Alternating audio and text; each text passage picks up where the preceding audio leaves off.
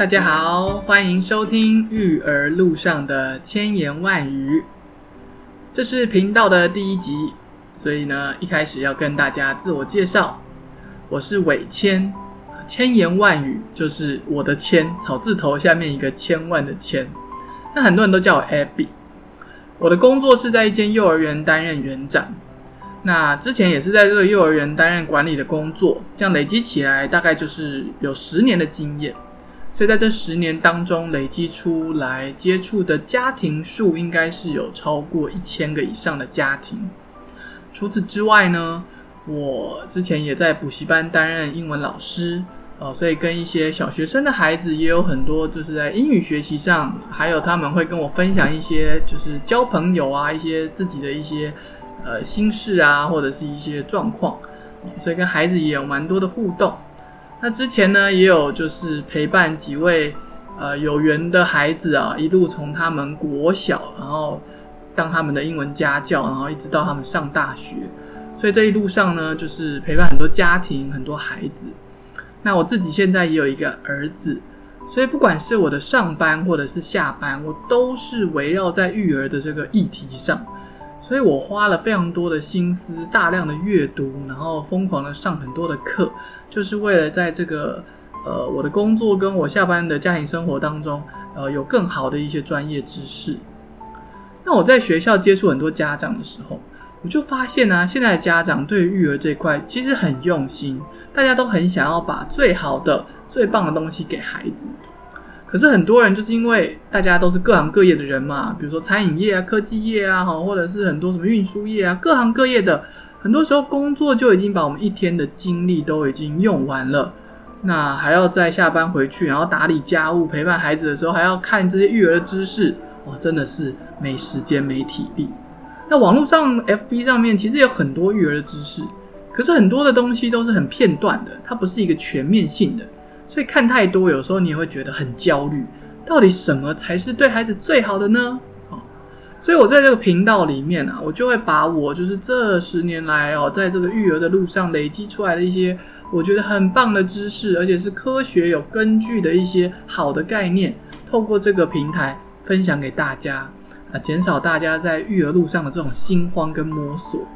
那未来啊，也会就是希望跟大家做一点互动，比如说大家育儿上面有一些困惑啊，想要了解啊，都可以私讯我。那之后时机成熟，我们也可以在这个平台上跟大家做一个回复。那这个平台接下来呢，会以就是书籍分享的方式，一开始啦，就是我会跟大家分享我觉得很棒的书，然后把书中的一些精华概念。还有你怎么运用在你的育儿上面的这些做法，跟大家分享。那未来呢，也不排除可以就是透过来宾的访谈，把更丰富的一些元素带入这个频道里。好，那我就介绍到这边。接下来呢，我们就要来分享第一本想要跟大家分享的书。好的，频道刚开张的第一集呢，要推荐大家的一本书。叫做《父母的语言》，父母的语言。那为什么会推荐这本书呢？是因为我自己去回想哈，我身边非常多的朋友在刚生小孩或者是在怀孕的过程当中，他们知道我是在幼儿园从事园长跟管理的工作，他们就会问我说：“哎，伟谦呐，那我现在准备要生小孩啦，那你可以推荐我什么亲子教养的书籍，我可以看一看吗？”哎，我发现我通常就是他们如果孩子年龄是比较小的，我都会推荐这一本，就表示这本在我心目中是有一个蛮崇高的地位，所以今天就来分享给大家。那父母的语言为什么在我心中有这么高的一个地位呢？它主要的一个核心概念就是说，我们跟孩子啊，或是主要照顾者跟孩子，在他年幼时期的一个对话。跟那个就是教养环境的互动的丰富程度，会去影响到孩子的大脑发展。那这个大脑发展呢，就会再去影响到孩子未来的学业表现，然后工作表现，然后行为或是情绪控制等等等等，就是影响他一辈子的很多很多的能力。而且呢，因为他谈论的是就是一个教养环境，那这个教养环境主要是来自于亲子之间的对话。所以这个东西它是完全免费的，也就是说，你可以送给孩子最好的礼物。事实上，你只要出一张嘴就可以了。对，就是你可以帮孩子开发大脑啊，然后让他有很好未来的学习能力、理解能力啊。你就只要出一张嘴。那到底是怎样的出一张嘴呢？好，那接下来就让我们来听一听。那首先呢，我要先介绍一下这本书的作者，他叫做 Dana Suskin。他他一开始他是一个医师，那他的专业是帮那些就是失去听力的孩子，或是应该就是失去听力的人，在他们的耳朵里面去植入一个人工的耳刮。那我们以前比较知道的就是。像是助听器那种啊，助听器是挂在耳朵外面的，可是人工耳刮呢，它是更高阶的一个技术，它是直接去跳过那个耳部跟大脑之间没有连接不健全的细胞，然后直接把耳部的这个听觉的这个器官跟脑神经去做一个连接，所以它是类似就是一个在耳朵跟大脑之间的一个高速公路。那很多的孩子他。因为就是先天生下来就是失去听力，可是是因为这个技术，他们就可以在呃最快是一岁的时候，他们就可以接受这个手术，然后恢复听力。那促使 Dana Suskin 后来离开手术室，然后进入到社会去了解就是亲子对话的重要性的这个原因，是因为他以前呢就是植入了一些孩子的耳瓜，然后他去追踪他们的发展，他就发现说。诶，同样都是一两岁就被植入耳瓜的孩子，然后一开始的条件也都是很类似的。为什么有一些孩子后来在大概三年级的时候，有一些人他是成功的，就是回到了正常的轨道，他可以跟一般的学生就是在同一个班级，而且他的课业表现完全没有问题。可是另外有一些孩子，他却得进入资源班，然后可能还是待在一个手语的一个环境。而且他在书中有提到一个小女孩，叫做蜜雪儿。他说：“这个蜜雪儿，她也是在大概两岁的时候接受接受耳刮的手术，可是因后续因为一些家庭里面的状况，到了三年级，他再次看到蜜雪儿的时候，他是被放置在一个手语的资源班，就是说那个班级里面是没有什么师生互动，都是打手语，而且他看到这个蜜雪儿啊，跟他当初两岁的时候看到他，两岁的时候他是大大的眼睛，很有活力。”很有能量，可是到他九岁的时候，看到他，他整个人都暗淡了下来。到底是什么因素让同样都是被植入耳刮的孩子，有些可以持续去展现他生命的能量，然后就是回到正常的轨道，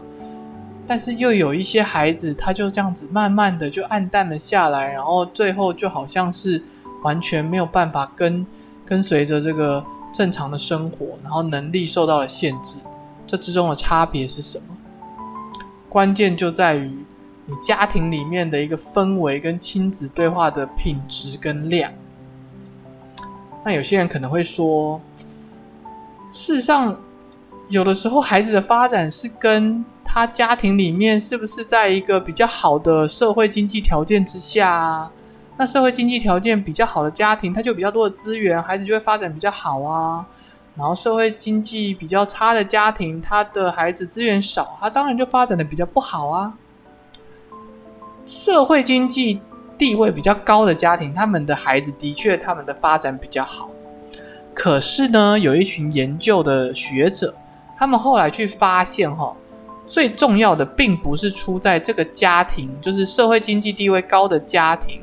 跟社会经济地位低的家庭相比，他们赚的钱比较多。并不是因为就是家庭里面拥有的金钱，那最主要的差别是这两种家庭里面，他们在家中跟孩子互动的那个量跟品质。曾经啊，有两位学者，他们做了蛮多就是关于这样的研究，他们叫做哈特跟莱斯利，他们去研究就是社会经济地位比较高的家庭。他们平均呢，在孩子三岁以前呢，就是每天呢，他们跟孩子讲的话，他们都去记录。然后到三岁以前呢，这些社会经济地位比较高，然后父母又蛮用心的家庭呢，他们呢，他们的孩子可以听到大概四千五百万个字啊，这个字是可以重复的。四千五百万个字，好，就是三岁以前他可以听到四千五百万个字，这个孩子。那社会经济比较低啊，有的时候需要社会的一些福利政策或者是福利单位去介入的家庭，这种家庭通常呢，他们跟孩子的互动就比较少。他们呢，到了孩子三岁大的时候，大概孩子可以听到的字是一千三百万个字，一千三百万个字。那如果我们去把四千五百万个字减掉一千三百万个字，就是社会经济地位比较高的家庭。他们的孩子三年之内可以听到四千五百万个字，然后减去这些比较需要帮助支援的家庭，他们孩子听到的字句是一千三百万个字，中间的落差是三千两百万个字，三千两百万个字。然后又有一群学者呢，其实他们就已经有一个就是直接的研究结果，就是说，其实大脑的开发、大脑的发展，它取决于。真人的互动，那你想，三年内有三千两百万个字的真人互动的差距，我们就想啊，一个双胞胎，假设一个就是双胞胎里面的姐姐，她听到就是四千五百万个字，然后双胞胎里面的弟弟，他听到的是一千三百万个字，他们差距三千两百万个字的。听到的语言量，那是不是就代表他的大脑被开发的程度，他少接收到了三千两百万个字？哎，三千两百万个字到底是什么概念啊？我是不知道这个语言的东西要怎么样去具体化。但你想，三千两百万可以买很好的房子，哎，这样会不会有点世俗？但就是说，三千两百万的一个差距是非常非常大的。好。那我们就回到这个书中的这个他提倡的一个策略，所以他去研究了这些家庭，就是因为语言的这个量的差距，让这些孩子日后在学校的表现是有截然不同的。有些人是很成功的，有些人是非常挣扎的，而且他是很努力都没有办法有成果的。那。我们一般的家庭到底应该要怎么样来利用他这样的一个研究的发现，来尽可能的去帮助我们的孩子呢？那这个作者呢，他就提出了一个三 T 加上额外一 T 的，总共四 T。好，T 就是英文字母那个 T，因为他们是就是在美国嘛，所以他们都是用英文，他们就是三加一 T。那我想要先来说说这个第一个 T，他。跟大家分享的这个额外的这个 T 呢，叫做 Turn it off，就是把它关掉。把什么关掉啊？大家觉得？没错，就是把那个手机啊、平板啊、电脑这些东西都关关掉。因为研究证实，大脑在发展的时候，它是需要真人互动、与人连接的这种养分。那你用手机、平板给孩子看再多的学习的影片，或者是一些什么巧虎哈？那个基本上对孩子大脑发展是没有用的，甚至是有危害的。所以，那个美国的儿科医学会他们就已经有在提出一个声明，就是说两岁以下的幼儿最好是都不要接触荧幕。那两岁以上呢，最好每天也都要控制在一至两个小时以内，而且不要连续观看。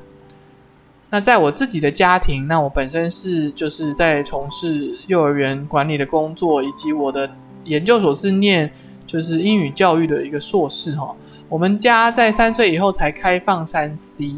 然后我们每一天控制的就是都在二十分钟以内。他现在五岁了，那我们一直都是持续这样的一个，就是有接触但是不过量的一个方向。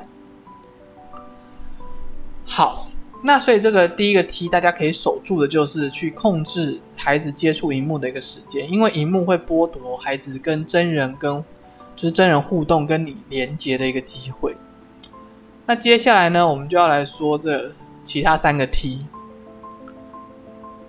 哎，在说之前呢，我想要跟大家分享一下，我因为职业是园长嘛，所以我在现场有蛮多的观察。大家不要小看我们刚刚说的这一段。有的时候我们在带参观，或者是我们就是迎接，就每年我们都会有很多的新的学生进来啊，那我们就会看到很多学生的状态。那有的时候，我们再去了解他的家庭之后，我们就会发现，平板啊、荧幕啊、手机的这些时间比较多的家庭，他的孩子在学校的表现，经常真的就是常常会听不太懂老师的指令，或者是一个指令我们要说好多好多遍，然后孩子的自我控制真的比较差。然后呢，我们再去跟这种就是我们跟他对话互动当中，就发现说，哎，这些家长就是很重视跟孩子的对话，然后假日就是带他们出去各个地方去。比如说博物馆啊、公园啊，然后或是讲绘本啊、运动啊这种家庭，这些孩子呢，他们第一个进入学校的适应比较快，比较有自信，然后学习上呢，老师可能说一两遍，他们就完全可以抓到重点。所以我们在现场上的观察是真的有发现，就是父母比较疏于互动的这些孩子，跟父母是积极主动的在创造一些跟孩子互动机会，然后让他们远离这些荧幕的。家庭，他们的孩子进入学校之后，两个的表现是完全不一样的。可是好的地方跟希望是什么呢？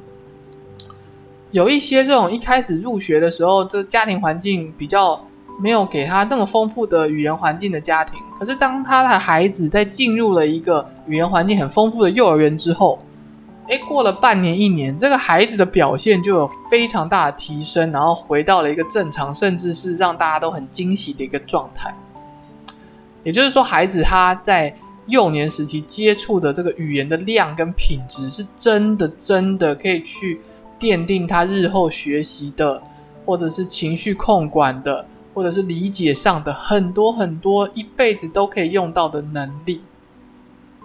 好。那到底要用什么样的方法，我们可以去给孩子这样丰富的环境呢？那 Dana Suskin 在书中呢，他就说这个三 T 哈，第一个叫做 Tune In，叫做共情关注。首先呢，我们要愿意去看见孩子有兴趣的一些人事物，然后去关注他有兴趣的这些事情，然后去跟他开启一个话题。那这个其实就是一种。哎，我关注的是你这个人本身，而不是哦，你要洗澡、你要刷牙、你要睡觉这些事情。那这样本身的关注就会给这个孩子一个安全、跟安定、跟被爱的感觉。那当大脑是处在这样的一个安全感之下，事实上他就可以更稳定的去做很多很多的学习跟吸收。所以这个是第一个 T，Tune in，共情关注，去关注孩子有兴趣的议题。那第二个 T 呢，叫做 talk more，多说一点。那有些人就会问呢，哎，那个 Abby 老师伟谦啊，那个我的孩子就刚出生，他就不会说话，只会哭，那我要怎么跟他多说一点？那在书中呢，作者其实也给我们很多的建议哦。第一个就是你可以在做事情的时候呢，你就一直去描述你在做什么。比如说呢，当你在帮孩子洗澡的时候呢，就可以跟他说：“啊，妈妈现在在帮你洗肩膀啊，我们把肥皂抹上去啊，抹抹抹，把上面的一些灰尘啊、油脂啊都洗掉啊，我们冲水把泡泡冲干净啊。我们现在洗你的手臂，哈，妈妈要抹肥皂喽，抹抹抹，这些泡泡呢就会把你手臂上的灰尘啊。”一些油脂啊，洗干净。好，我们来冲水喽。好，这个第一个方式叫做叙事，就是父母或是主要照顾者在你做动作的过程当中去叙述你的你在做什么。对。那第二个叫做平行对话。平行对话呢，就是说当孩子在做事的时候，你可以去叙述他正在做什么。比如说，当你的孩子正想要用自己的力气站起来的时候，你可以就在旁边说。哇，妈妈看到你正在努力的站起来耶，好棒哦！加油加油！哎呀，跌倒了没有关系，我们再试一次。哇，哦，加油！这次好像越来越稳喽。哇，好棒哦，你站起来了。哇，妈妈看到你好努力哦。好，这叫做平行对话，就是在孩子做动作的过程当中，你去有点像是旁旁白哈，去把他的动作去叙述出来，说给孩子听。那第三个呢，叫做跟孩子互动的时候，你少用代名词。比如说，有时候家庭里面就会说：“啊，你去把那个拿过来，哎，这个啦，你帮我把这个放回去。”好，这个那个到底是什么？好，你可以就说：“哎，呃，宝贝啊，请你帮我把水杯放到桌子上。水杯放到桌子上，你去跟你把这个放到那边比较一下。好，所以你少用代名词呢，事实上可以给孩子的这个语言的丰富程度就差很多。所以你现在也可以觉察一下，你平常有没有什么语句是经常在用代名词？那从今天开始呢，就邀请大家可以就是把这些代名词全部就把它转换成那个东西实际的名称。那光是这个转换就会带给你的孩子很大的一个丰富的语言的环境。好，那在你的孩子也开始会说话啊，然后话也越说越长的时候呢，也可以带入一种叫做，就是去谈论昨天发生的事情，或是之前发生的事情，而不是去谈论此时此刻发生的事情。因为此时此刻发生的事情，比如说我们都在海边，那我们就会说啊，今天的夕阳好美啊，你就是这样回答。可是呢，如果你要去描述是两个礼拜以前我跟他一起去了一趟海边，那我可能就会说，诶，提姆，你还记不记得？我们两个礼拜以前有去那个淡水，然后我们去看那个海，然后那个海啊，在海上就是黄澄澄的。那如果想不起来，你就会继续说，就是那一次啊，我们晚餐还去吃了那个有一家餐厅，然后我们有吃鱼啊，我们有吃什么呃青菜啊，然后我们就坐在二楼啊，什么什么的。就当你在谈论的事情是超越此时此刻的这个地方，是关于过去或是关于不发生在当下的事情。你要用的这个语言的量跟丰富程度就会大幅的提升，那这个对孩子也就是一个非常丰富的一个语言环境，所以大家在你的孩子开始会说话的时候，也可以稍微试试看，好用这种作者叫做去脉络化、去脉络化的这种语言去跟台去跟孩子谈论，不是发生在当时当下的一些事情，然后接下来呢？他也说哦，另外一种方式就是你可以去协助扩展，或是延伸，或者是给孩子一些示范引导啊。在幼教上，我们称这个叫做音架。比如说呢，我的孩子在很小的时候呢，他想要喝水，他可能就会指着水水壶，他说水。那这个时候我就会去扩展他，我就会说，来，宝贝，说喝水。好，那他就会说喝水。我会重复好几次，然后他最后就会重复。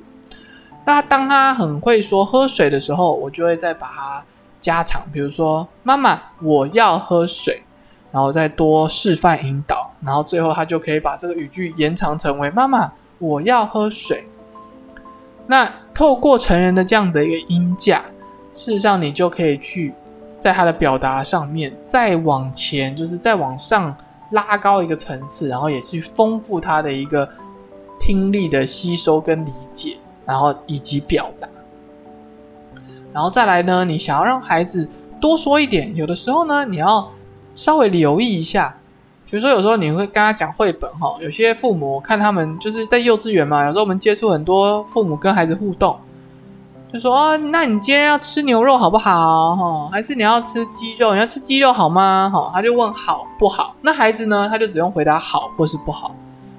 那比较开放式的问句呢，他就是。比较没有，就是孩子必须要回答一些比较具体的东西哦，就不是好或不好就可以解决的。比如说，哎，我们看到这个菜单上有牛肉、猪肉、鸡肉、羊肉，你想要吃哪一种肉？好，那这个孩子他就必须要说，呃，我要吃，比如说鸡肉。所以开放式的问句呢，对于你自己在表达上的丰富，跟孩子在回话上的一个丰富程度，都有非常大的一个帮助。好，那这就是第二个 T，叫做多说一点，talk more。那第三个 T 呢，叫做轮流说话，take turns，轮流说话。那你会说有啊，我们都有轮流说话，但是你要去想哦，当你在跟孩子轮流说话的时候，第一个他到底是在说开放式的一个回答，还是他是回答你好或是不好，对不对，要不要？他是开放式的，还是这种比较局限式的？那我们就是去留意一下自己，朝一个比较开放式的方式去表达。那第二个就是说，有时候孩子啊，他刚开始讲话的时候，尤其我们最近宝贝班刚开学，哦，宝贝班有时候我们问他一个问题，他要停好多好多秒，他才会说话哦。那这个时候，当父母的你有没有愿意去等待这个孩子，就是试着用他知道的所有的智慧，试着要表达，或者他还不。不是那么感觉安全，他还有一点情绪，他想要你多一点等待。这个时候，你愿不愿意等待？你愿不愿意让他用他的步调去表达他的想法呢？因为有一些父母在看到孩子顿了几秒没有回应之后，他们就会自己帮孩子接话，那孩子就丧失了自己表达的时候。所以呢，轮流说话就是非常重要，就是你要有足够的耐心去等待孩子去说出属于他自己的想法。那有些爸爸妈妈就问我啊啊，伟谦啊，我的小孩就是刚出生他就咿呀不会说话，怎么跟他轮流说话？事实上呢，这种刚出生还不会说话的孩子，他的非语言讯息就是非常棒的一种表达。好，那我举个例子，就当我的孩子也是在出生几个月大的时候，我出去上课，然后那个时候是我的妈妈、我的爸爸帮我带小孩。那当我就是大概傍晚的时候，四五点的时候回到家，然后我就看到我的儿子，然后我就跟他说：“提姆啊，妈妈回来喽，妈妈回来看你喽。”然后我就看到我的儿子就很开心，他的手跟脚在那边踢呀踢呀踢，然后就很兴奋，然后他的嘴巴喉咙就发出那种啊那种很开心的声音。那这个时候就是他在说话的时候了。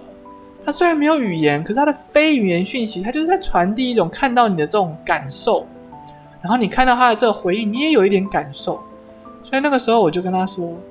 哦，妈妈看到你发出这个声音，然后踢踢手，然后就是脚在那边踢，手在那边挥舞，妈妈感觉你好开心哦。妈妈也好开心看到你哦。好，所以当宝宝还不会说话的时候，其实。去观察他的非语言讯息，然后去把它叙述出来，再做回应，这就是一个非常棒的轮流说话。那如果当你的孩子是比较大一点的时候啊，这个轮流说话的运用就非常广泛喽。比如说，呃，就是我们有时候在孩子下课的时候，我们就可以问他说：“哎，宝贝啊，你今天在学校发生什么好玩的事情吗？”哦，那你就可以听他讲。那有些父母就会说：“啊，你今天有没有乖啊？”你今天有没有做什么让老师生气的事情啊？哦，那你看这些说话就是有没有是不是？那就是比较局限性的。所以记得在轮流说话的时候，我们除了要等待，我们也要去多留意自己是否是用一种开放式的问句在跟孩子互动。那如果是把开放式的问句再结合等待，那你跟孩子之间的交流就会非常的丰富。好，说到这边呢，统整一下我们刚刚说的。首先呢，我们说的一 T 就是 turn it off，把它关掉。你的平板啊、手机啊、电脑啊、荧幕啊这些东西呢，在两岁以前尽可能的不要碰，然后两岁以后呢，尽量控制在一天一个小时以内，而且不要连续观看。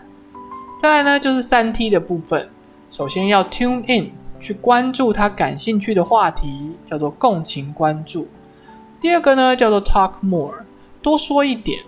那这个可以用你描述自己在做什么啊，你看到他在做什么，然后减少用代名词，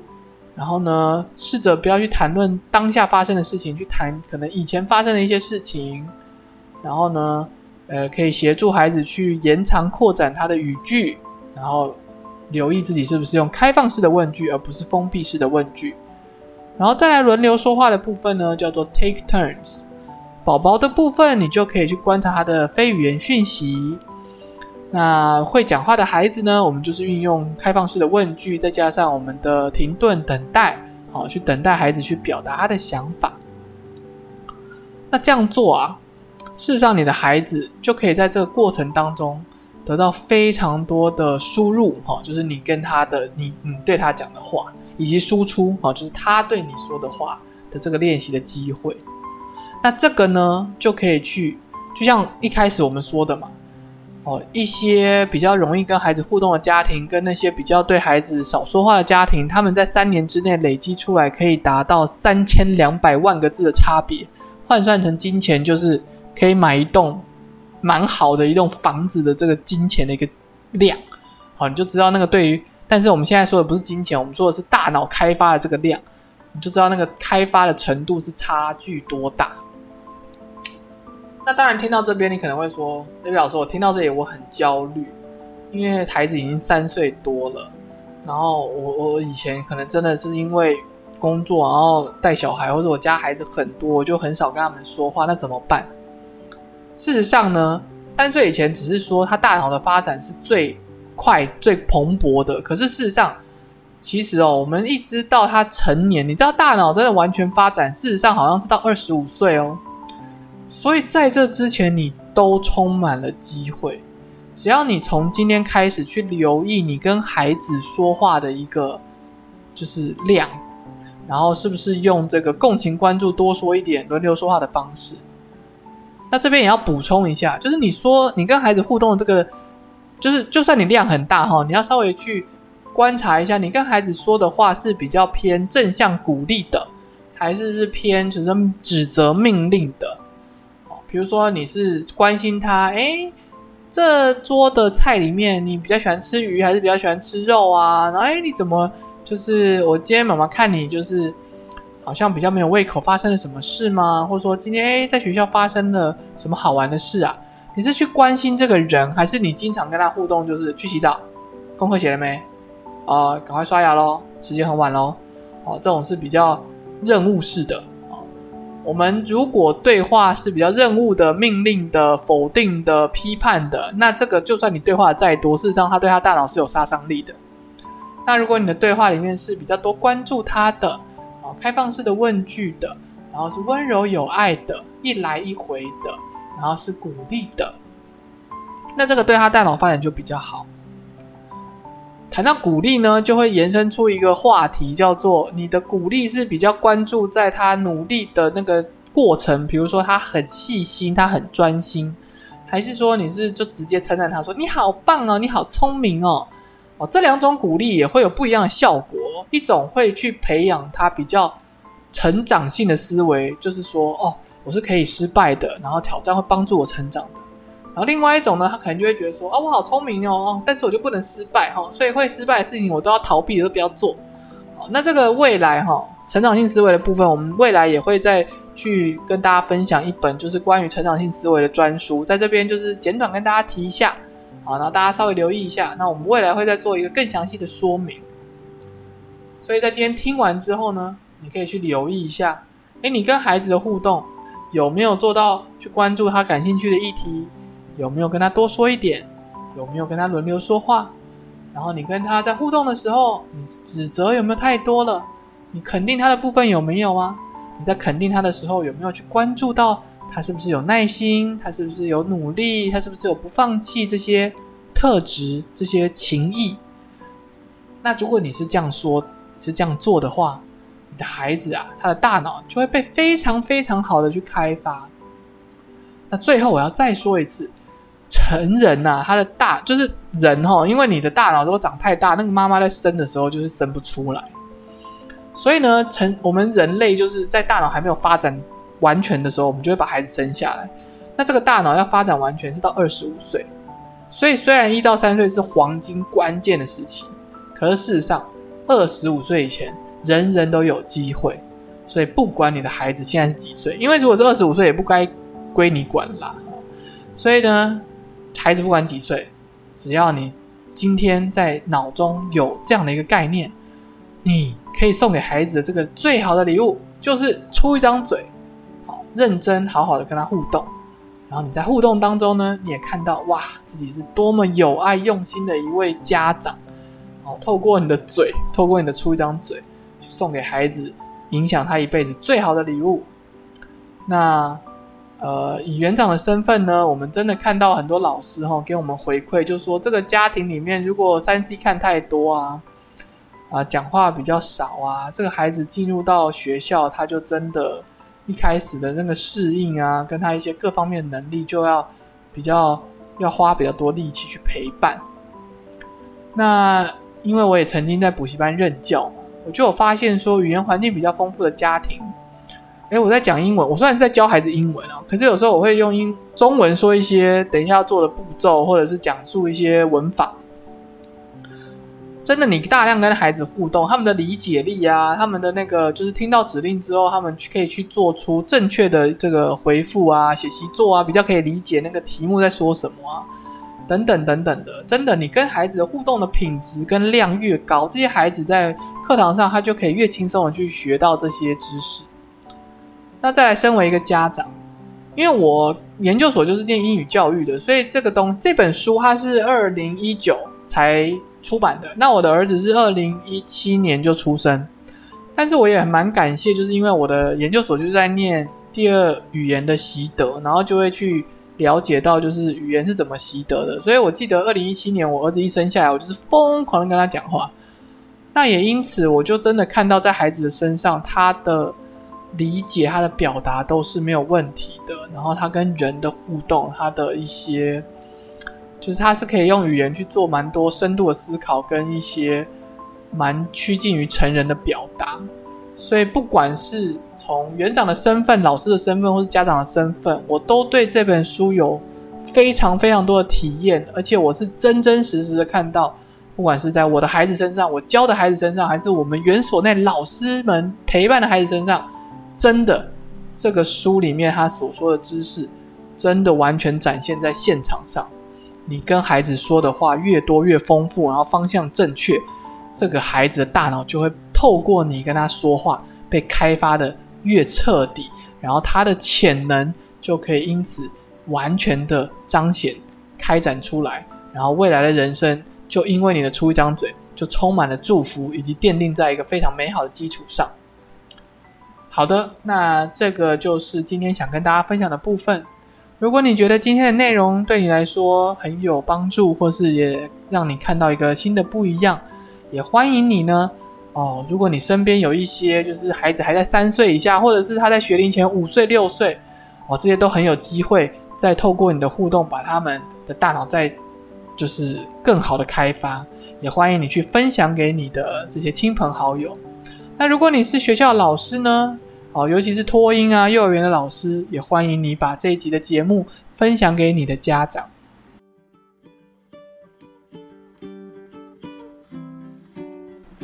育儿路上的千言万语，第一集我们就先说到这里。如果你喜欢今天的内容，请帮我在频道上按五颗星，并留下您给我的回馈。那我们就下次见喽，拜拜。